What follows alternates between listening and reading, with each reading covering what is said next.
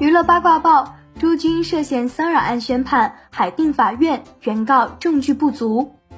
新浪娱乐讯，二零二一年九月十四日，北京市海淀区人民法院依法不公开开庭审理原告周某某、贤子诉被告朱军一般人格纠纷一案，并当堂宣判。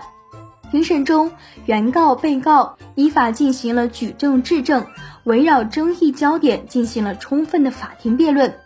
北京市海淀区人民法院经审理认为，原告提交的证据不足以证明朱某对其进行性骚扰的主张，故一审判决驳回原告周某某的诉求申请。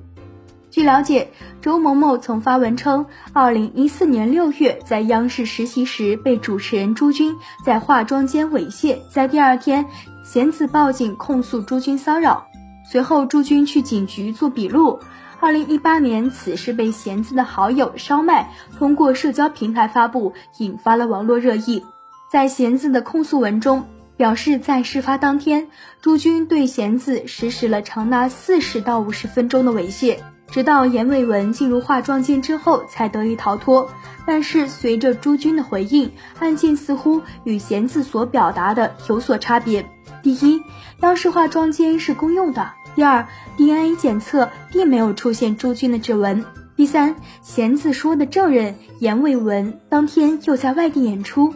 迷雾重重，真相到底是怎样呢？让我们一起继续关注这条信息。本期内容就为大家分享到这儿，下期精彩继续。